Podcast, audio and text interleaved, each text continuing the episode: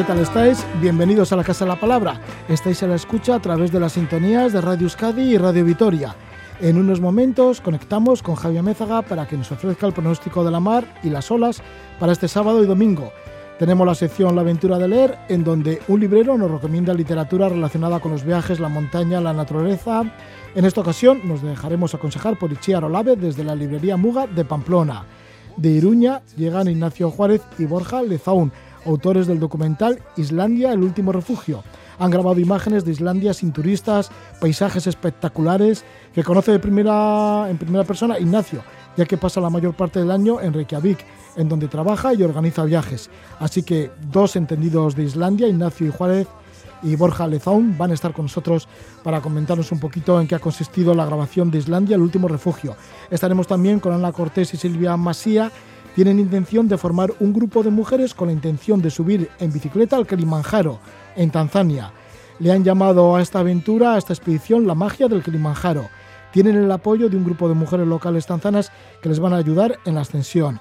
Además, recaudan fondos para comprar bicicletas para que las niñas locales se trasladen a la escuela.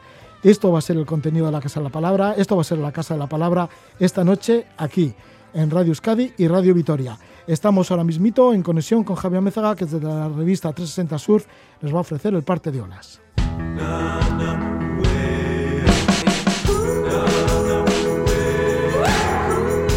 Sobre el acantilado, avistamiento marino, barcos, velas y surf.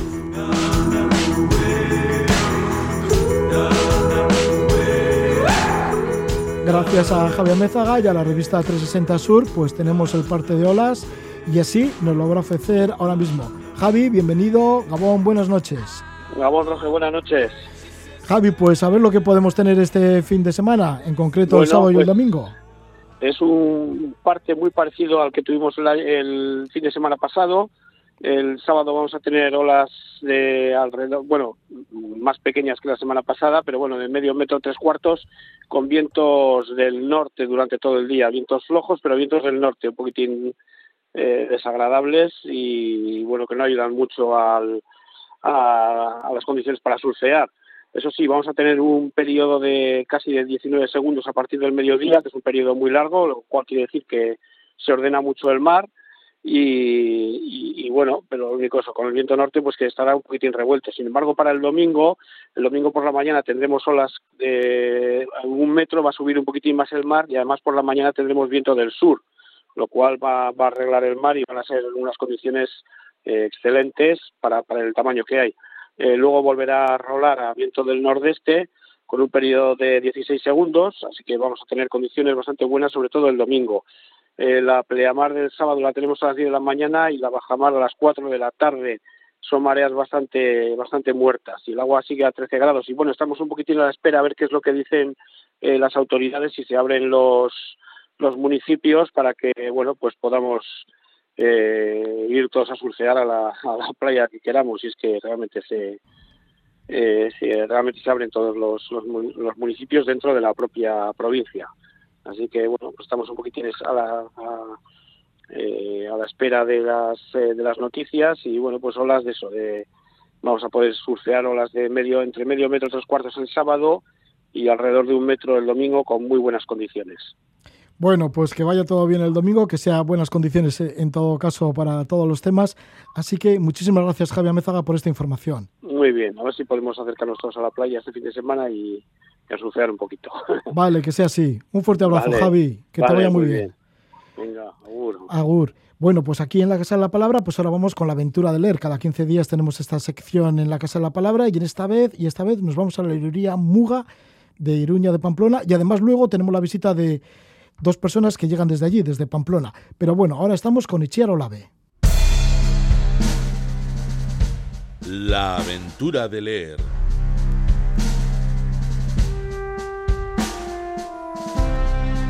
En la Casa de la Palabra, los libreros se convierten en exploradores.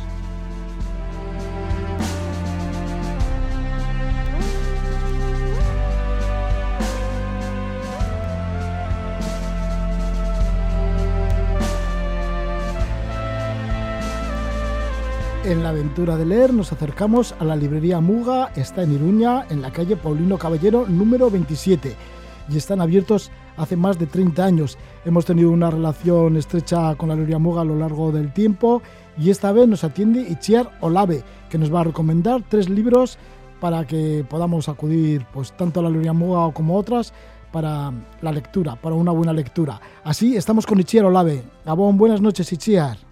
Gabón Roge, buenas noches a todos. Bueno, pues ahí estáis con la librería Muga, que siempre habéis combinado el tema de la montaña con la literatura.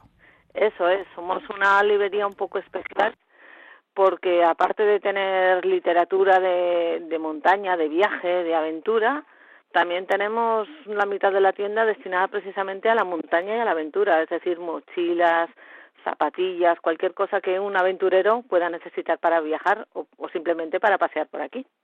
Echear, así que bueno, que ya tenéis una solera y supongo que clientes de toda la vida. Pues sí, sí, aquí hay clientes, que tenemos clientes desde los noventa y tantos años que siguen viniendo, incluso se siguen federando, allá las nuevas generaciones, hijos e incluso nietos de esos primeros clientes. ¿Clientes de más de 90 años? Sí, sí, sí, sí, sí tenemos, sí. Ya, y siguen eh, siendo además muy adictos tanto a la montaña como a la literatura. Sí, sí, fíjate. Bueno, pues enhorabuena para ellos. Bien, Itziar, pues vamos a ir con algunos de los libros que nos vas a presentar. Muy bien, pues mira, te voy a hablar, os voy a hablar primero de un libro que, el último libro de los últimos que ha sacado Rata Naturae, que se llama De piedra y hueso, y la autora es Berenjen Cugnot. En De piedra y hueso nos vamos a encontrar con Uxurarik, una niña que por accidente se ve un día separada de sus padres y de sus hermanos en medio del Ártico. Con la única compañía de alguno de los perros de su padre, se pone en marcha intentando buscar a su familia. Pero cuando se convence que, que no va a ser posible, encont- eh, encontrar otras personas con las que convivir en ese desolado lugar será su prioridad. A lo largo del libro acompañaremos a esta niña que se convertirá en una fuerte joven, capaz de enfrentarse a cualquier situación. Y esa joven se convertirá en una mujer poderosa que aprenderá a escuchar a su interior para poder sobrevivir a la tundra y a sus habitantes. Y esta mujer se convertirá en una anciana respetada por todos, con su propia familia, su propia historia y su propia espiritualidad. De piedra y hueso no solamente es la historia de esta mujer con carácter de oso y nombre de armiño, es la historia del pueblo inuit, de sus costumbres, de su relación con la naturaleza que le rodea y también es la historia de un paisaje que, aunque parezca desolador y abandonado, está lleno de vida. Pues esta novela que nos lleva al Gran Norte y a la historia de esta niña que luego se convierte con el tiempo en abuela, Y la autora, ya has dicho que es Berenguer Cornut y la editorial es Errata Naturae. Eso es. Y ahora tienes por ahí también un libro de la editorial Desnivel que trata pues eso de montaña y nos lleva a una historia de hace ya mucho tiempo, ¿no? Una historia bastante misteriosa. Realmente, además, es que es una historia real y es un, es un misterio que, que durante los, aquí a lo mejor no tan conocido, pero que durante los últimos 60 años ha sembrado muchos quebraderos de cabeza en Rusia. Sí, y este libro se titula Dead Mountain y su autor es Donny Echar. ¿Y de qué trata Dead Mountain? Dead Mountain es el libro, es un viaje pasado eh, por parte de un escritor, Donny Eichhardt, que está obsesionado con un misterio. En el año 2012, él se propone seguir los pasos de un grupo de amigos que, aprovechando unas vacaciones universitarias, se dirigen a los Urales. Pero en 1959, esos nueve chicos y chicas que son universitarios, que salen desde Moscú a hacer una travesía de varios días, tienen intención de subir a una montaña, la montaña Olachal. Diez días después de la partida, montan un campamento en la ladera oriental de esta montaña y aquí se pierde su pista. Pues, ¿Qué pasó aquella noche? Hubo un suceso desconocido, algo ocurrió que hizo huir a los jóvenes en medio de la noche con un frío glacial. Cuando el equipo de búsqueda y rescate llega a la, tienda unas tres semanas después, no encuentran ningún rastro de los montañeros. Cuando al fin los encuentran, estaban desperdigados a más de un kilómetro y medio del campamento, a medio vestir, descalzos, algunos boca abajo, otros boca arriba. Junto a algunos apareció la ropa de los demás amontonada, la tienda estaba desgarrada por dentro, como si quisieran escapar. En algunos llegaron a encontrar rastros de radioactividad y sacaron una última foto que, que se, se desveló después, que era un poco inquietante. Entonces, en el libro veremos fotos originales, entrevistas con amigos y con familiares, estudios científicos y el autor nos va a ofrecer una respuesta a ese misterio que llevaba más de 60 años siendo investigado. Así que es una nueva interpretación de lo que sucedió aquella noche en la llamada Montaña Muerta. Y Eso es. Y ahí está este libro, Dead Mountain, de Donny H.R., de la editorial Desnivel. Y ahora el tercer libro viene a ser una novela gráfica.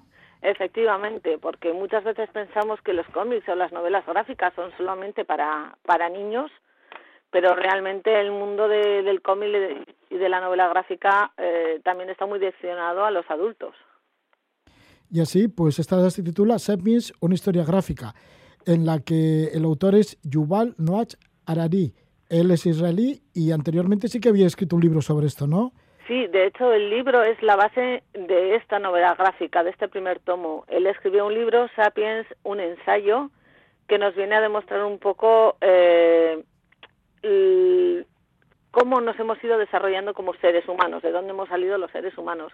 Pero claro, a veces los ensayos están un poco fuera del alcance de, de la gente, vamos a decir, más normal. No, somos tan capaces de entender todo. Así que trata del nacimiento de, la humanidad en viñetas. Eso es, es, es una, adaptación gráfica de este ensayo, del ensayo que hizo Harari, y el cómic nos presenta al propio Harari, al propio autor, como, como la voz, como el personaje en este caso, que nos va a llevar a lo largo de la historia del ser humano y del planeta. Es una manera muy ágil, muy divertida. Vamos a dar un paseo por el lado más salvaje de la evolución. La, la pregunta que nos propone es cómo es posible que un insignificante simio consiguiera imponerse a la lucha por la supervivencia y cómo ese mismo simio insignificante no solo comienza a andar erguido, sino que en unos pocos millones de años pasó de ser capaz de aprender a controlar el fuego o de cazar mamuts a poder descomponer el átomo o mandar una nave a Marte, como hace bien poco. Somos la única especie que en un corto espacio de tiempo ha conquistado todos los territorios. Y veremos también los cadáveres que vamos dejando detrás. También es cierto que nos emplaza a un futuro que todavía hay cierta esperanza en que podamos cambiar es un cómic que de verdad debería ser obligada a la lectura, no tanto solo para los niños o para los jóvenes, sino también para los adultos. Sapiens, una historia gráfica, el autor es Yuval Noah Harari y la editorial es Debate, me parece, ¿no? Eso es, el debate. Muy bien. Bueno, pues muchísimas gracias, Itziar, por estar con nosotros. Itziar Olave, desde la librería Muga en Iruña, que ahí estáis, en la calle Paulino Caballero, número 27. Por medio de Internet, ¿cómo nos podéis informar? Pues, pues miran, eh, aparte de nuestra página web, que es www.muga.com, es cierto que todos los libros que tenemos en la librería nos es imposible todavía trasladarlos al mundo virtual, pero sí que eh, a través de la página web eh, os podéis poner en contacto con nosotros si tenéis cualquier duda, solicitarnos cualquier cosa, estamos encantados de poderos atender. Y también a través del correo electrónico info.muga.com. Que vaya todo muy bien, Ichero Lave, ahí en la librería Muga. Muchísimas gracias, Miles, que Roge.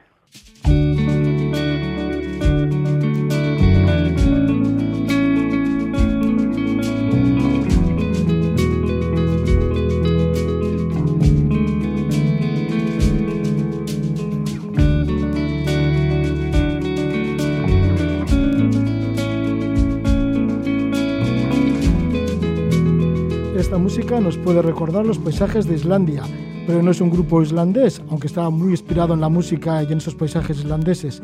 Es un grupo de Iruña, se llama La Red Bullet y este tema se titula Maybe Out There. Les escuchamos un ratito porque enseguida nos vamos a Islandia.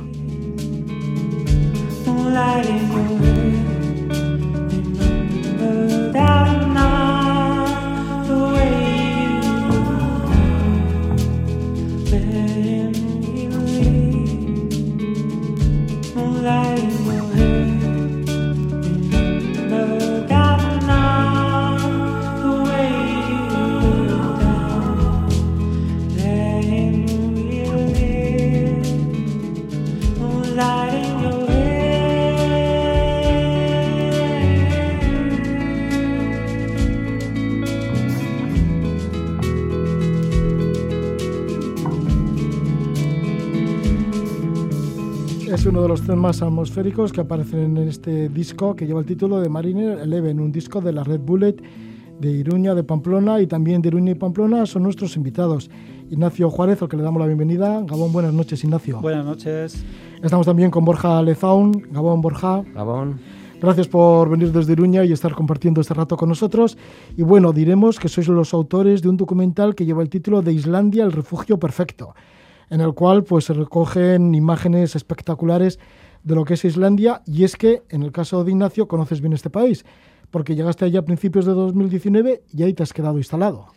Así es, eh, llegué hace dos añitos y, bueno, después de haber viajado mucho mm, por diferentes países, aquello me atrapó y me quedé maravillado con esos paisajes y, bueno, decidí emprender en, en, esta preciosa isla. Ignacio, sí, porque ya conocías como alrededor de 50 o 60 países, has pisado todos los continentes, has estado en las mejores playas, pero ¿qué sucedió para que de repente te pararas en Islandia y dijiste, aquí me quedo? Seguramente que la magia y seguramente que tiene que ver eh, la poca información que yo tenía del, del, país, ¿no? Nosotros mm, tenemos mucha información, te puedo decir como por ejemplo de México, ¿no? Muchas imágenes visuales o podemos imaginar México o al otro lado Tailandia, ¿no? Que está mm, muchísimo más lejos y yo nunca había visto esas eh, imágenes de este país y cuando vi todo aquello, además llegué en enero del 19 que está todo sepultado por por el hielo, pues me quedé maravillado y dije, ostras, eh, ¿dónde estabas, Islandia? Pues aquí me tienes y aquí me quedo. Ignacio, y antes, anteriormente, ¿por dónde habéis estado? Porque ya digo que conocías un montón de países. Bueno, hay que decir que trabajabas en una empresa siderúrgica en Pamplona durante 20 años, que todo lo que ahorrabas lo, lo, lo ahorrabas para eso, para luego poder viajar. O sea que eras como, como que tenías un insaciable afán por viajar. Sí, tengo, me picó el gusanillo y, no he podido parar. Además, no solo, no solo, ahorraba dinero, sino que ahorraba tiempo. Entonces, lo que, a lo que me he dedicado toda mi vida es a, aglomerar todas esas horas de trabajo, ¿vale? Y trabajar, pongamos que ocho o nueve meses eh, seguidos para poner y disponer tres meses de vacaciones, donde juntaba las vacaciones de verano, Navidad, puentes que yo trabajaba. Y entonces eh, me dedicaba a viajar de una manera lenta y de una manera económica, ¿no? Cuando tienes tiempo te lo puedes permitir y pues así conocí pues muchos lugares del sudeste asiático, Centroamérica, Hawái, Australia, algo de África y no solo eso, que sino que también, pues bueno, eh, me llevo a mi familia y, dos veces he estado con mi madre eh, mochileando, una en Asia. Eh, me propuse que viera lo que, lo que yo hago, ¿no? Para, para que en lugar de imaginárselo, lo, lo viera. Y, Sí, y para que comprendiera también por qué tienes tantas eh, ganas de viajar. Exactamente, y bueno, se lo pasó mucho mejor que yo. Estuvimos en Camboya, en los templos, ella no había ido muy lejos y para ella fue una experiencia pues increíble como para mí, ¿no? Ignacio, bueno, pues entonces, después de conocer tanto mundo, dices, me quedo en Islandia. Pero claro, te quedas en Islandia y ¿de qué vives en Islandia? Pues precisamente de dar cobertura a una necesidad, ¿no? Allá es muy complicado viajar solo y yo he estado toda mi vida viajando solo y dije, aquí es muy complicado, ¿por qué no formar grupos, no? Y, ¿Por qué es complicado viajar solo en Islandia? Bueno, porque no hay infraestructura, ¿no? No hay, no hay trenes, ¿no? No hay, no hay muchos, muchos horarios de autobús. Eh, y si te alquilas un coche tienes que pagar tú y estamos hablando del país más caro del mundo. Entonces es un viaje que normalmente se hace compartiendo y no ves a muchos backpackers de jovencitos, ¿no? Normalmente la media de edad son 30, 25, 40 cuando uno tiene ya bastante recurso económico. Em, entonces dije, es el momento y además es, el país. Yo formo grupos de nueve personas y nos montamos en una furgoneta y lo que hago es que ellos vean mucho tiempo, perdón, muchos lugares en muy poco tiempo. Eh, yo le llamo ingeniería nómada. Eh, entonces lo que hago es que ellos ahorren. Ahí a cada minuto que pasan eh, cuesta mucho dinero y yo estoy para que vean mucho en muy poco tiempo y además se diviertan y lo vean de una manera con, diferente, con muchas sorpresas y bueno. Al final eh, nos hospedamos en casas de amigos y bueno, pues es una forma muy diferente. Ellos digamos que van a visitar a ese amigo ¿no? que uno tiene en extranjero y, y que lo van a visitar de vez en cuando, ¿no? Es un, ese formato, yo quiero ser su amigo, yo, yo no soy una agencia de viajes, ni quiero ser. Así que, bueno, te gusta tanto Islandia que dices, bueno, pues voy a emprender esta pequeña agencia o este amigo que lleva a otros amigos a conocer Islandia y lo has llamado, lo has llamado Pájaro Films. Sí, lo llamo Pájaro Films porque yo lo que hago es venderles el vídeo de la experiencia, ¿no? Eh, legalmente.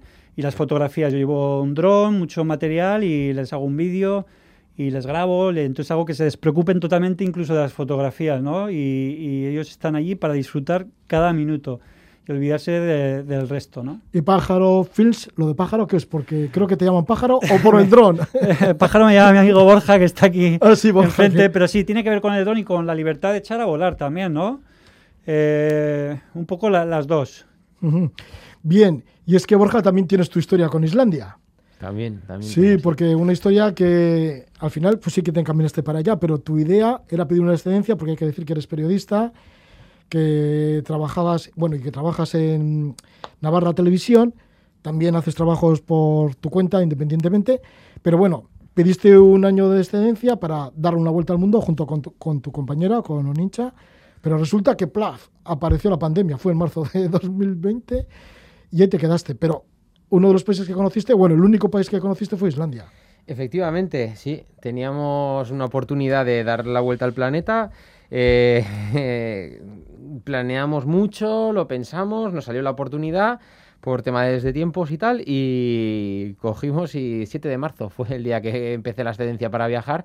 14 de marzo se decreta el estado de alarma, así que todos nuestros planes eh, básicamente se acabaron, ¿no? Entonces, Sí que no, no pudimos viajar, ya fuimos conscientes y cuando dieron un poco de libertad, pues fuimos, decidimos eh, salir a conocer aunque sea un país y fuimos a, Islandia, que curiosamente no entraba en nuestra vuelta al mundo. Teníamos planeado una ruta, que íbamos a estar, además como íbamos a viajar, etcétera. Teníamos todo muy planeado en esa, en esa vuelta al planeta y, pues bueno, acabamos en Islandia que no lo teníamos previsto en, eso, en, esa manera de viajar.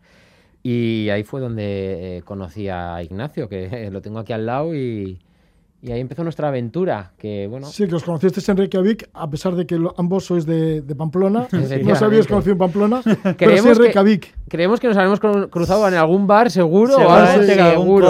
bailando. seguro que nos hemos dado, pero nos conocimos en Reykjavik y, y sí, ahí empezamos una ¿Ya tenías una referencia sobre él? De que había uno de tu ciudad que estaba en Reykjavik. me fui a cortar el pelo dos días antes de viajar a Reykjavik y el peluquero me pasó su teléfono. Me dijo, tengo un colega en, allí, yo pégale un toque y léame, simplemente pues para, pedirle consejo, porque íbamos a estar ahí un mes, y pedirle pues eso, unos cuatro consejos, que esos cuatro consejos se han convertido al final en, en un documental que tenemos entre manos y bueno, y mucho tiempo juntos. Sí, porque Borja, eres periodista, también realizador de audiovisuales y eres el director de este documental, Islandia, el refugio perfecto. Efectivamente. ¿Por qué esto del refugio perfecto Islandia? Eh, eh, mira, el, nombre le dimos vueltas, Ignacio y yo, y es una buena metáfora. El refugio perfecto, eh, bueno, el documental habla mucho de Islandia, pero, pero fundamentalmente es la historia de, Es una historia de emprendimiento, es una historia de viajes, es una historia de pandemia, de amistad. Y el refugio perfecto, el nombre tiene que ver con, que es donde el protagonista, que es Ignacio, fue a refugiarse a llevar eh, a, llevar a cabo su proyecto, pero justo le, le pilló una pandemia ahí. Y fue un lugar en el que mientras todo el planeta estaba pues con confinamientos, restricciones, una amenaza muy, muy severa, ¿no? que es el COVID, pues él, él, estuvo ahí refugiado porque ahí no había ningún, ningún confinamiento y él se dedicó pues a explorar, a explorar la isla mientras todos estábamos, ¿no? Es un refugio perfecto. Yo cuando fui, que justo es lo que te he dicho, ¿no? Justo habían abierto un poco fronteras. Eh, aquí veníamos de una sensación de mucha paranoia, con razón, con razón. Eh, pero allí, tenía, allí teníamos sensación de seguridad. Había poca gente, no había casos casi, estaba muy controlado todo y, y es que sí, era un refugio, es que es un refugio. Y perfecto porque, bueno, ya, ¿qué voy a decir, no? Así que habéis conocido además una Islandia sin turistas. Digo, porque ha habido un tiempo en que no ha aparecido por allí nadie, todo el mundo estaba confinado en Europa. Especialmente eh, de marzo, de la mitad de marzo hasta mayo.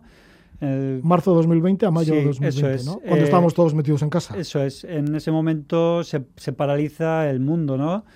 Y, y, en ese momento, pues eh, con mi amigo Jotas, que, es un chico de Pamplona que venía en el primer viaje que hicimos de la temporada, en marzo, del 7 al 14, él decide decide quedarse allí conmigo, ¿no? Porque él vive del turismo también, del turismo, pero en, Navarra, ¿no? En este caso. y dijo, pues para estar ahí encerrado me quedo aquí, ¿no? Al principio nos decían que, volviésemos a casa, que y, luego que nos quedásemos, que no volviésemos, que, que, estábamos muy bien allí, ¿no? Y nosotros nos dedicamos a, explorar la isla y nos encontramos un poco de todo, pues afianzamos mi negocio porque nos quedamos a vivir con las personas que yo trabajo, no teníamos otra cosa que hacer, fuimos conociendo más, investigando lugares mm, donde dormir, donde... Em, eh, que explorar y, eh, viendo el, país sin turistas, ¿no? Los renos por las carreteras, las atracciones más turísticas, ¿no? Digo, atracciones, las cataratas, el geyser, etcétera, vacías de turistas, el parking, ¿no? era lo que más chocaba, ¿no? El ver todo eso vacío de sin gente y con ese silencio y tranquilidad, ¿no? los animales ocupaban los parkings y las ciudades. bueno, eh, Reykjavik ya sí. Eh, exactamente. Ah, no, en Reykjavik no llegaron, pero por ejemplo en las carreteras, ¿no? Cuando nosotros hemos hecho en este tiempo hicimos varios viajes y mostrando en directo el, país a través de Instagram. Eh, abrimos una pequeña ventana. la gente nos fue pidiendo esto y fuimos transmitiendo el país en directo y bueno, nos hemos encontrado renos en las carreteras y bueno, la naturaleza un poco más en, en su sitio. Todo esto se ve en el documental, ¿eh? Yo como umbral, he venido a hablar de mi docu. sí, sí, sí, por eso. Igual he hablado demasiado y he hecho mucho spoiler o qué, no, no, bien, está No, bien, pero eso entonces serían parte de las imágenes que aparecen en el documental. Es Islandia sin turistas. Exactamente. Y esa Islandia insólita que habéis podido explorar. Es Islandia insólita porque empezamos a caminar y a llegar a sitios que no, pues que yo no había visto por, por imágenes ni y yo veo bastante del país y conozco bastante del país y nos encontramos pues eh, sin turistas, Islandia insólita y luego pues muchas más, más cosas, ¿no? Otras, vamos a contar también pues otras carambolas de gente que hemos conocido, la amistad, está un poco... Hay un mensaje, como decía Borja, muy optimista y de superación, ¿no? De cuando te encuentras un problema eh, pues afrontarlo y, darle la vuelta, ¿no? Yo de repente mm, dije, ¿qué voy a hacer? Pues aprender Instagram. Yo no tenía Instagram y empecé a hacer en directo y de repente vinieron miles de seguidores porque estábamos transmitiendo cataratas en directo, cañones en directos, cuando la gente lo necesitaba. Y, esa es mi filosofía. Cuando la gente estaba metida en casa. Exactamente. Entonces, digamos que yo de repente me hice Instagramer, ¿no? Y, prácticamente solo sabía darle a, a on-off, ¿no? En la aplicación. Curioso. Y luego, claro, tuviste tanto éxito que todo el mundo confinado en sus casas, tú les mostrabas esas cataratas en directo y todas esas maravillas de Islandia y bueno, de repente pues sí que tuviste ahí un público. Y es cuando luego, en definitiva, habéis hecho el documental, ¿no? Eh, eh, Borja, porque ¿qué habéis unido todas las imágenes que tenía Ignacio, más algunas que igual tomaste Sí, hay, no, el, eh, yo, tengo el archivo, bueno, las imágenes que, que, hice yo, que pues eh, esas no están en el documental, todo, las imágenes referentes a Islandia son todas de Ignacio. Las mías era para otro proyecto que lo voy a dejar aparcado, ya de momento he tenido mucha imagen de Islandia y digo, ya en el futuro haré. Y lo continuaré. El, eh, las imágenes de Islandia son todas de, de, Ignacio. Que, y luego sí que tenemos también que hemos grabado pues mucho también pues para ilustrar la historia tenemos muchas grabadas en, aquí en, en, Pamplona, Iruña y en Barcelona y en Castellón tenemos, porque contamos una historia un poco extensa que son pues, sí, porque aparte de las imágenes maravillosas de Islandia y espectaculares, sí, también, pues también hay, una historia. Y también, sí, la historia, porque son, es, es una historia que son, son más de dos años, creo. De, Contamos ahí en, una hora de documental y, y, eso con un poco lo que un poco lo que dice Ignacio también, un poco el, es un mensaje un tanto positivo, o sea, sabes buscarlo, ¿no? Porque mucha gente, eh, es lo lo que le pasa a Ignacio, lo ha pasado a mucha gente, ¿sabes? Igual Ignacio no lo, no lo veía tanto, porque la gente no ve sus cosas tan bien como la ven desde fuera, ¿no? Yo cuando lo vi, me contó su historia, dije, pues vamos a contar todo esto, además, ¿no? Con todo, todas estas imágenes de Islandia. Es, es una historia, pues, que, que es, ese punto optimista de se me truncan los planes, no voy a poder ganar el dinero que tengo que ganar, etcétera, pero le voy a dar la vuelta, ¿no? Le voy a y, bueno, es que es que lo ha hecho. Voy a dar la vuelta y voy a hacer realidad mis sueños. Puede ser así. Algo sí, este mira, eh, cuando cuando eh, le pusimos el título y le llamamos el refugio perfecto, yo lo digo un poco a mi terreno, ¿no? Y, le llamo que es el refugio de mis sueños también, porque allí se, se ha hecho se ha hecho realidad un sueño, ¿no? Que, fue pues desde empezar a emprender o a que te lo planteas hace muchos años a darle forma y un día dar el salto. Y, la verdad es que desde entonces pues yo he vivido en dos años eh, lo que había vivido en, los 20 anteriores y yo vivo mucho y disfruto mucho la vida, ¿eh? pero recomiendo y la verdad que eh, además en las charlas que hacemos y en las proyecciones que hacemos eh, estoy encantado de, de, recibir los mensajes de, de, gente que tiene dudas o, o para ayuda, pero fíjate que empezó con un libro de, de Eloy Moreno eh, con, con, el regalo eh, cuando empecé a soñar y acabó acabamos eh, leyendo Tierra, ¿no? Que es, está ambientado en Islandia, ¿no? Y, y bueno, es otra, otra parte, ¿no? Eh, también Eloy se nos olvidaba comentar, ¿no? Sí, Eloy Moreno, que es autor de por lo menos dos libros, El Regalo y Tierra. Tiene muchos más. Bueno, sí, están sí. haciendo la película de Invisible, que es muy, un, un, un libro muy recomendable para, sí, para los profesores, sobre todo. Y este libro de Tierra, pues trata precisamente de Islandia. Bueno, pues ahí está este documental, Islandia, el refugio perfecto. Estamos con Borja Lezaun, que es el realizador y director del documental, y Ignacio Juárez, Ignacio Juárez, que es uno de los protagonistas de este documental sobre Islandia. Ignacio, que es de Iruña y vive desde principios de 2019 en Islandia.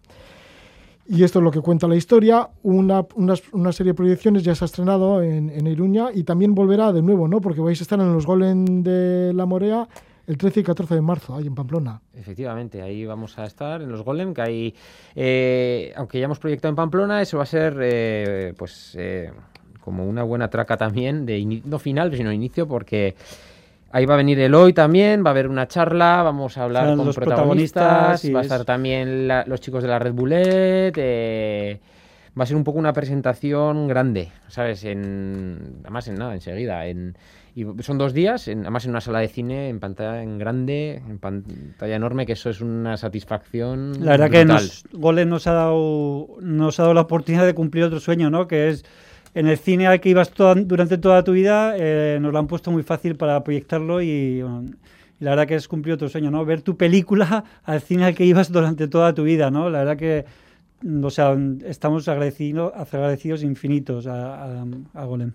Y nosotros estamos agradecidos de que estéis aquí con nosotros. Ignacio Juárez, Borja Lizaun, llegan desde Iruña. Gracias por todo. Ignacio, que vaya bien por Islandia. Encantados. Un fuerte abrazo. Gracias. Borja Lizaun, que vaya también gracias. bien con tus documentales y con tu oficio de periodista. Muchas gracias, Roge.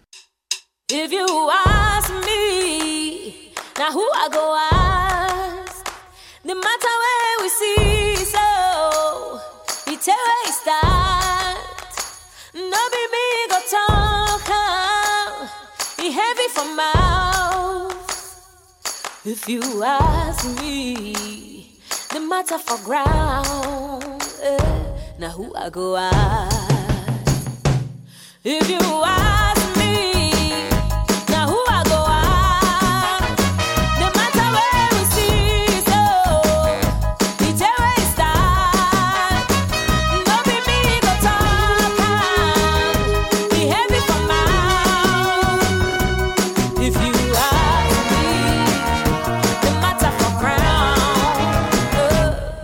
agua.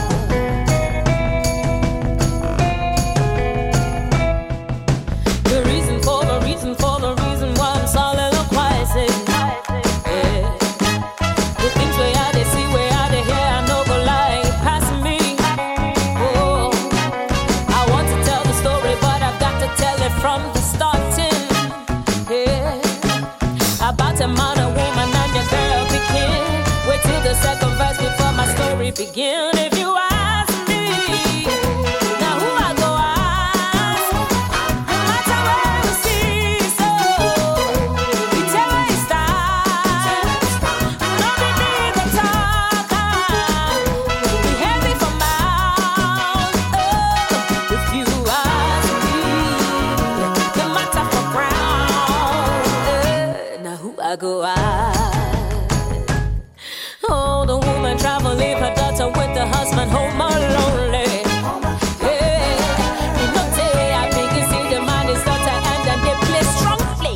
Cantante nigeriana Omawini. Nos acercamos hacia África y al Kilimanjaro, la montaña más elevada de este continente, y allí tienen una misión nuestras invitadas, porque ellas pertenecen a T-Woman, han creado a T-Woman, que son viajes que pretenden impulsar el empoderamiento de la mujer a través de la naturaleza, el deporte y la colaboración. Y tienen idea de ir allá por junio al monte Kilimanjaro a subirlo en bicicleta. Y además llevar bicicletas para que las niñas de allí puedan ir a la escuela en este vehículo. Así tenemos con nosotros a Ana Cortés, ella es de Zaragoza, le damos la bienvenida. Ana, muy buenas noches. Muy buenas noches, Roge, ¿qué tal? Bien, pues mira, también estamos con Silvia Masiá. Silvia, bienvenida, buenas noches. Hola, buenas noches, ¿qué tal? Silvia, que trabajas en Trekking y Aventura, bueno, que es una empresa de ya con 25 años que lleváis organizando viajes por diferentes partes del mundo, en la que combináis también, pues eso, los trekking, los trekkings, la naturaleza, con la montaña con el deporte y ambas habéis creado a Teeth Woman. ¿Cómo surgió la idea, Ana y Silvia? ¿Cómo surgió la idea de crear a Teeth Woman? Silvia. Bueno, pues mira, eh, surgió la idea pues hace, va a ser casi ya tres añitos, ¿eh?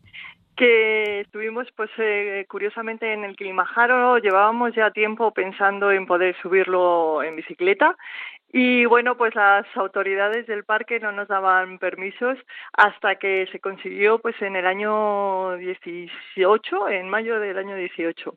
Y, allí nos lanzamos enseguida a intentar subirlo con, con Ruth Moll, que es eh, una ex profesional de, del mundo de la bici. Y bueno, pues ella fue la primera mujer europea que, que llegó hasta lo más alto que se puede ciclar en, en ese majestuoso volcán. Así que así allí empezamos a darle vueltas a aquello de la mujer, el deporte, los viajes, la aventura y bueno, pues así surgió al, al regreso eh, Woman y ahí seguimos. Ati Woman, que sí, que vais mujeres, pero que además tenéis interacción con las mujeres del lugar y eso es lo más importante quizá. Sí, correcto. Estamos utilizando el viaje como, como un instrumento para, para generar eh, empleo en, las mujeres. Nosotros llevamos casi 40 años ya en el sector de, del viaje alternativo y de la aventura y bueno, pues eh, a lo largo de estos años nos hemos ido dando cuenta que efectivamente el turismo pues estaba eh, en manos de, hombres siempre, de conductores, de guías, de, de porteadores. Y bueno, pues eh, vemos que las mujeres, por supuestísimo que estamos capacitadas para organizar un viaje igualmente y bueno, pues pensamos en efecto que es una oportunidad, ¿no? Para que ellas pues también puedan tener ese, ese empleo, igual que los hombres, y, y, puedan trabajar, mejorar su vida y tener pues otra dimensión profesional y por supuesto pues su calidad de vida mejore mucho. Hasta el momento en Native Woman habéis hecho dos viajes, creo, ¿no? Uno a la Casa Mans en Senegal y también un trekking por la Napurna. Y ha sido así, por ejemplo, en el caso de la Casa Mans, estuvisteis en contacto con las mujeres locales de allí ellas eh, os albergaron y demás. Sí, correcto. Allí estuvimos en una experiencia súper bonita, estuvimos en un albergue que está gestionado por, por mujeres y bueno, pues allí también estuvimos eh, acompañadas de, de, una ONG local que está dedicada pues al emprendimiento de, de la mujer senegalesa y bueno, pues en conjunto la verdad es que hubo unos días que también tuvimos a una guía eh, chica en, en Dakar, que fue pues una niña espectacular y con una ilusión y unas ganas de, de aprender y de desarrollarse profesionalmente muy, muy, muy interesante. Así que sí, poco a poco, a ver, esto es un proyecto que no todo en el mundo, pues eh, las mujeres estamos eh, con las mismas ventajas que, que tenemos aquí y mira que aquí también tenemos lo nuestro pero bueno, es una oportunidad de, ir creciendo y de ir avanzando y es un proyecto que bueno, pues nos ilusiona mucho, ¿no? Porque vemos que, que tiene mucha aceptación por parte de, de, tanto las mujeres de África como de Asia, se lo hemos propuesto también en América, en Latinoamérica y la respuesta es positiva, pero positiva mucho, mucho, mucho y eso pues para nosotras es eh, realmente emocionante, ¿no? Es un proyecto muy bonito, muy bonito en el Anapurna también estuvisteis con guías mujeres, eh, son sí, serpas, con mujeres serpas. Sí. Exacto, exacto. Con ellas estuvimos. Eh, también es un, un trekking muy bonito que efectivamente siempre ha sido, ha estado el, el tema del porteo, pues siempre ha estado en manos eh, masculinas. Y bueno, pues allí tenemos una, un partner, una, una agencia con la que, que trabajamos, ¿no? nuestra alianza allí local, Y ellas son mujeres, son tres hermanas y bueno, pues ellas nacieron allí en la zona de la Napurna, tienen un pequeño uh, guest house, que es un alojamiento típico de la zona. Y bueno, pues ellas a partir de esa creación de su alojamiento, pues empezaron a enseñar a las uh, chiquillas que había en las zonas, pues a ser porteadoras, a saber tratar a los clientes, enseñarles un poquito de inglés para que se pudieran ir comunicando. Y bueno, pues eh, fue estupendo, los clientes volvieron en lo que ¿eh? porque es una experiencia bonita, ¿no? Y sobre todo porque, bueno, es, eh, viajar pues tiene todas estas connotaciones positivas ¿no? que te aporta a ti y además vas sabiendo que estás haciendo un bien a otras personas ¿no? y en ese caso pues a, esas mujeres que las estamos dando una herramienta de, de, empleo y de trabajo sostenible y hombre pues es una satisfacción ¿eh? para el cliente tanto como para nosotras que organizamos y luego por supuesto para, para la parte local ¿no? la comunidad local. Ana, ¿y cómo fue tu experiencia personal ahí en la Casamance, en Senegal? Con estas mujeres que os organizaron un poco un campamento y además estuvisteis hasta en una maternidad.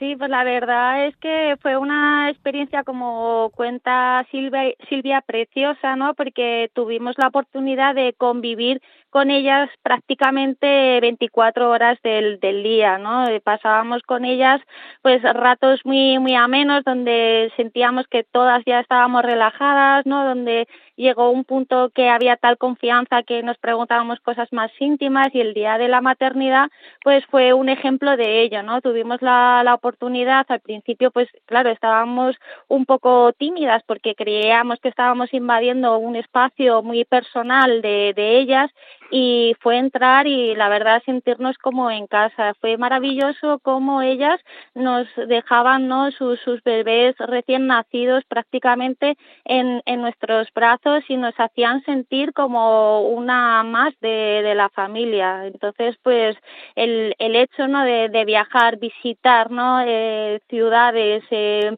paisajes, eh, comunidades a tantos kilómetros de, de distancia con la gente de, de allí, bueno, pues fue, fue maravilloso y de hecho, pues todavía a día de hoy, ¿no? Siguen viniendo muchos recuerdos a la mente de ese viaje. Sí, y esto lo prolongáis y el próximo viaje que preparáis es para el Kilimanjaro. Esto será en junio, este viaje de Ati Woman. Mm, ¿Cuál es el plan que tenéis, Ana? Digo, porque bueno, ya hemos dicho que vais a intentar subir varias mujeres en bicicleta hasta la cumbre del Kilimanjaro, pero todavía hay bastante más, ¿no? Porque, entre otras, las guías que os van a subir, que os van a ayudar a subir al Kilimanjaro, son nativas de allí.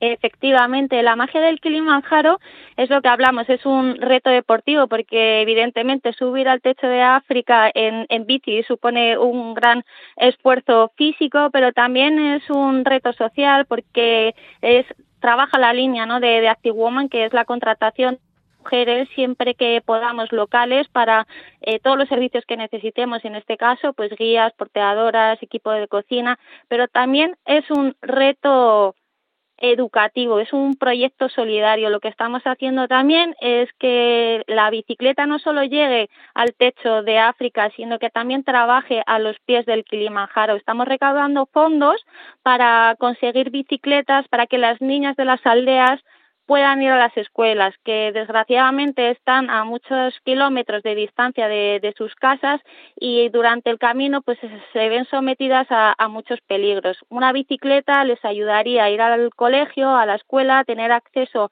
a la educación y así poder construir un, un futuro mejor. ¿Cómo estáis recaudando estos fondos para las bicicletas? ¿Qué sería llevar dinero allí y las bicicletas comprarlas allí mismo, allí mismo, ¿no? En Tanzania. El proyecto educativo está todo explicado en activewoman.es y la idea es eh, eh, buscar alianzas siempre locales para, como comentaba Silvia, trabajar en la comunidad eh, local. Allí tenemos eh, un partner que es Arusa Bike Center, que es una empresa social que lleva años instalada en, en la zona y que conoce de primera mano la realidad de las familias. Ellos van a ser los encargados de detectar qué, familia, qué niña es la que más necesita ayuda. Lo que vamos a hacer es recaudar dinero para financiar el 60% del gasto de una bicicleta, porque por desgracia, tal como pasa aquí en España, pues lo gratis no se valora. Entonces lo que nos recomiendan desde allí es ayudar, pero que la familia tenga que hacer un pequeño esfuerzo para que esa bicicleta no quede, no quede abandonada. ¿Cómo estáis haciendo esta recaudación para conseguir dinero para estas bicicletas, para estas niñas que puedan ir al, al colegio, a sus, a sus escuelas y demás? En, en activewoman.es veréis un apartado que es la magia del Kilimanjaro y ahí tendréis varios botones donde se pueden hacer las, las donaciones. Estos botones os llevarán a una plataforma de crowdfunding solidario donde ahí podéis hacer los el ingreso que, que consideréis eh, conveniente. También hemos llevado a cabo la elaboración de unos neceseres eh, en colaboración con las chicas de Planeta Touch, que son un proyecto sostenible de costura sostenible en una caravana y del precio del, neceser 5 euros irían a la, al proyecto educativo. O sea que están esas dos formas, el, el ingreso directamente a través de la campaña de crowdfunding solidario o a través de la compra de un neceser solidario en Planeta Dot. Silvia, y además de intentar ascender en bicicleta hasta la cumbre del Kilimanjaro, la cumbre más elevada de todo el continente africano, además de ello, también tenéis un trekking mm, por la ruta de Rongai. Y las que hagan el trekking de la ruta de Rongai eh, finalmente se pueden unir también a las que van a subir al Kilimanjaro. ¿Es así? Exacto, exacto, exacto, así es, así es. Eh, sí, hemos visto que, que, hay mucha afición ahora a la bici, pero también el, la opción de trekking es eh, algo muy demandado y bueno, pues hemos hecho la propuesta, ¿no? De, poder subir, pues, por de todas las vertientes que tiene el Kilimanjaro. Eh, llevamos ya muchos años eh, yendo para allá y con, con, clientes y demás. Y bueno, pues hemos valorado a nosotros lo que más pasión nos despierta es efectivamente la ruta Rongai. Es una ruta eh, muy bonita porque subes por la cara la cara norte, por la parte de Kenia, y esa ruta lo que te permite es prácticamente casi desde el primer día estar viendo el Kilimanjaro delante de ti y, lo ves con esa forma de cono volcánico con su nieve en la, en la cumbre, ¿no? Y es eh, la única ruta que tiene esta vista. Entonces, pues aparte del disfrute, pues también a nivel físico y psicológico te va ayudando mucho, ¿no? La aproximación a veces es en altura, pues es eh, complicada y requiere pues de caminar muy lentamente, ir bien hidratado el frío, etcétera, etcétera, todas esas cosas que lleva la, alta montaña y entonces, bueno, pues siempre tener el objetivo tuyo ahí cerquita y que vas viendo cómo cada día vas más acercando más, pues es eh, muy gratificante, ¿no? Yo, vamos, eh, creo que es la mejor ruta que hay, por supuesto que sí, y luego pues también tiene la particularidad que subes por, eh, por esta Rongai, pero luego bajas por la ruta mm, Machame y también pues te da otra visión, ¿no? Es otro también es otro ecosistema diferente y bueno, pues parece casi que haces eh, dos viajes en uno, o sea que, que, es muy muy bonito. ¿Todavía se puede apuntar alguna a este a este grupo de esta idea que tenéis de que la habéis llamado así, la magia del Kilimanjaro? Por supuesto, por supuesto, tenemos ahí todavía plazas para las dos versiones, tanto para la bici como para la opción de trekking y no hay ningún problema en este momento. Lo único que estamos aquí es expectantes con el tema de COVID, a ver si la cosa se, se va mejorando, ¿no? Y esperamos que para junio pues podamos viajar y que las restricciones que tenemos pues eh, también ahora estamos en, en que hay que respetarlas y bueno, pues vamos a cruzar los dedos y a poner ahí, ponernos en positivo y, todo apunta que en junio será así y plazas tenemos, así que en eso no, no hay ningún problema en este momento. A ver si hay suerte. Muchísimas gracias por estar con nosotros, Silvia Masía, que nos hablas desde Madrid. Que vaya todo bien, Silvia. Pues muchísimas gracias, que pases buena noche. Muchísimas gracias también a Ana Cortés, que ella es de Zaragoza y ambas habéis creado este proyecto, a ti, Woman. Gracias por todo, Ana. Suerte. Muchas gracias, Roger. Ana y Silvia preparan esta expedición que han denominado la magia del Kilimanjaro. En esta edición de la Casa de la Palabra también hemos hablado de Islandia. Ahora para despedirnos nos vamos con un cantante del norte de Europa, en concreto de Suecia. Se llama Christopher Astron y con él desearos que vaya todo muy bien. Buena noche, Gabón.